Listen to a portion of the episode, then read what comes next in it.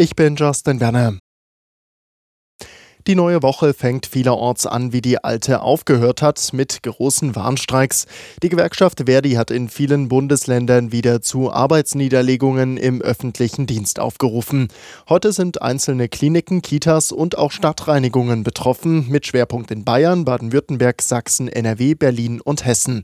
Verdi will 10,5 Prozent mehr Geld für die Beschäftigten im öffentlichen Dienst erwirken. Verbrenner aus Autobahnen oder die geplante Kindergrundsicherung. Die Ampelparteien sind sich derzeit nicht bei allem einig. Doch beim Kabinettstreffen auf Schloss Meseberg hat Kanzler Scholz die bisherige Zusammenarbeit gelobt.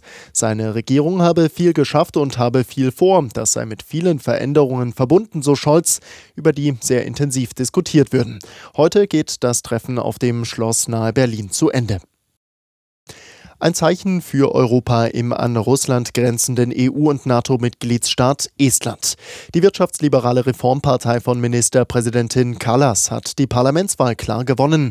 Sie holte laut Wahlkommission 37 von 101 Sitzen im Parlament in Tallinn. Kallas gilt als eine der resolutesten Unterstützerinnen der Ukraine. Zweite Kraft wurde die rechtspopulistische Partei EKRE e mit 17 Sitzen. Erheblich mehr Frauen als Männer arbeiten in den fünf Berufen in Deutschland, die am schlechtesten bezahlt sind.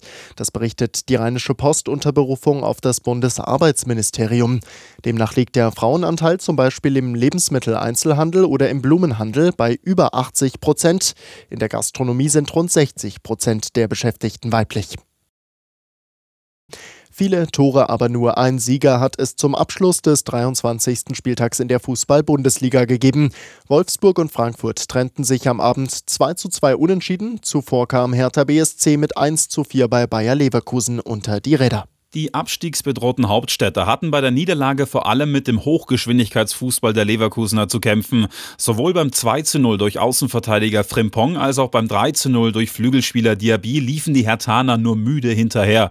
Der absolut verdiente Endstand aus Bayer Sicht 4 zu 1. Im späten Spiel gab es dann noch ein leistungsgerechtes 2 zu 2 Unentschieden zwischen Wolfsburg und Frankfurt. In einer Partie, in der es hin und her ging, fielen alle Tore bereits in der ersten Hälfte.